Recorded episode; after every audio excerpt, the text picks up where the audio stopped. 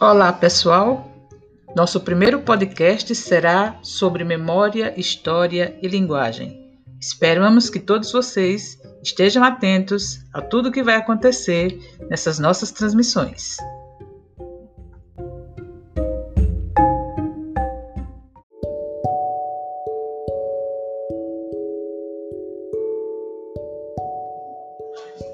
Para enriquecer nossas conversações, faremos a leitura de partes do texto de Geralda de Oliveira Lima, doutora em Linguística pela Universidade Estadual de Campinas, professora adjunto da Universidade Federal de Sergipe.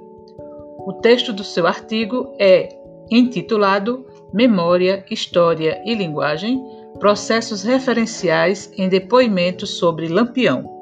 Imaginamos que sejam bastante interessantes esses depoimentos. Para não nos alongarmos, vamos apenas observar alguns trechos da obra.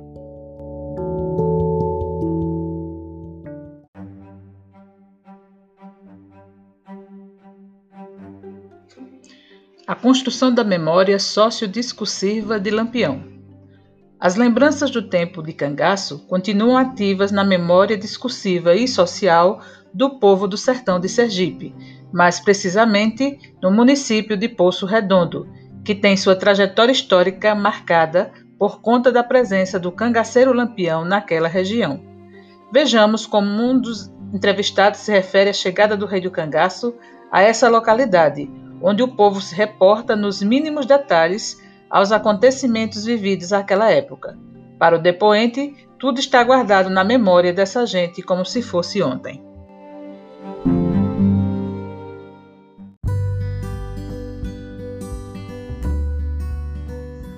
Exemplo 1.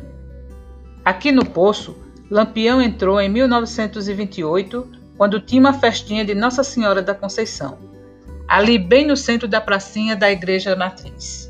É o que conta ainda hoje o pessoal mais velho.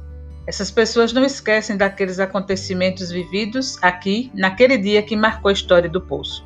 Bem ali na pracinha tinha uma venda do Teotônio de China e foi bem ali aonde ele chegou. O pessoal se assustou. Aí Lampião desce do cavalo numa calma e diz: Eu vim na paz. Eu vim só dormir na casa do Teotônio de China. Os mais velhos contam que aquela paz e aquele sossego que existia aqui no poço, nesse dia, desapareceram.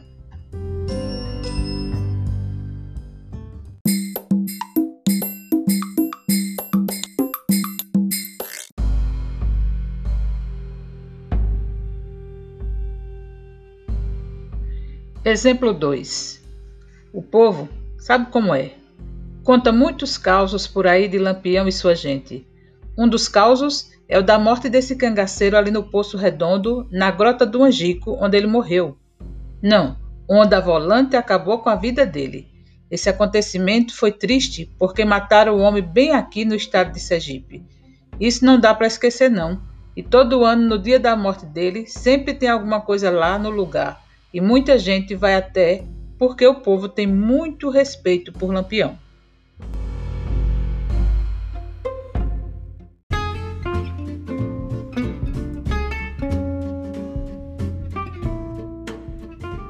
Então, caros colegas, esse foi nosso primeiro podcast apresentando um trabalho que teve a intenção de mostrar de maneira coerente a relação que há entre a conservação da memória social e a construção de processos referenciais, já que os estudos sobre referenciação pouco exploram este viés teórico que se situa entre a sociologia, a história e a linguística. Um abraço e até o nosso próximo episódio.